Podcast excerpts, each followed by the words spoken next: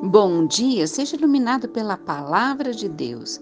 O Evangelho segundo João, capítulo 13, versículo 6. Chegou-se a Simão Pedro e lhe disse: Senhor, vais lavar os meus pés?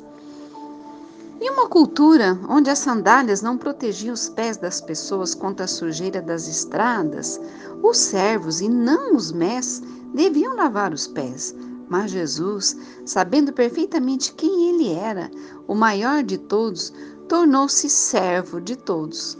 Quando o Senhor disse a Simão Pedro para deixá-lo lavar os seus pés, Pedro insistiu dizendo: Senhor, vais lavar os meus pés? Imagine, imagine por um instante como você se sentiria se Jesus lhe dissesse que queria lavar os seus pés. Você provavelmente hesitaria como Pedro pensando que era você quem deveria lavar os pés do Senhor e não o contrário. Como Jesus respondeu o juramento impulsivo de Pedro de nunca permitir que Jesus lavasse os pés?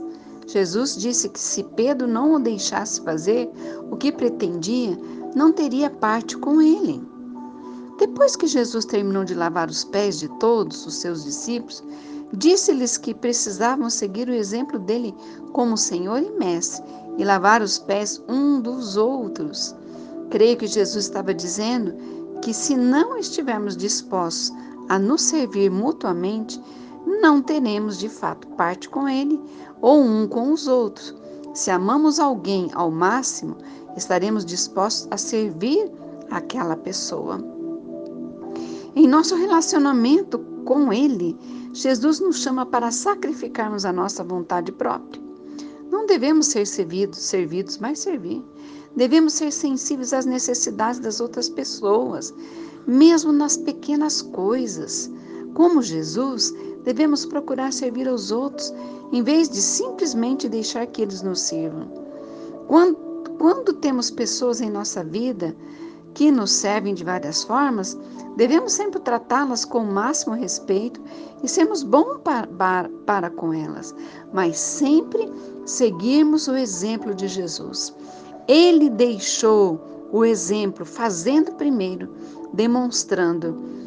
E ele mesmo disse: Eu não vim para ser servido, eu vim para servir. E nós também. Nós devemos ser servos do Senhor e servos um dos outros. Amém? Deus, em nome de Jesus. Obrigada, Senhor, por mais esse dia. Obrigado pela porção da palavra diária, porque a palavra, ela é como lâmpada para os pés e luz para os nossos caminhos. Ela ilumina o nosso dia, ela ilumina a nossa vida.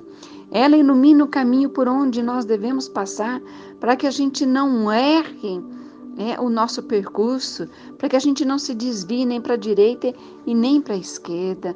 Obrigada, porque nós temos liberdade de ouvir, de estudar essa palavra. Deus, eu intercedo por essa pessoa que está me ouvindo, por sua casa também. Em nome de Jesus, Senhor, abençoa. Cura, Senhor, os enfermos. Se você tiver alguém doente agora, clame por essa pessoa, alguém na sua casa. Se você tiver uma enfermidade, creia que Jesus possa te curar neste momento. Receba a cura em nome de Jesus.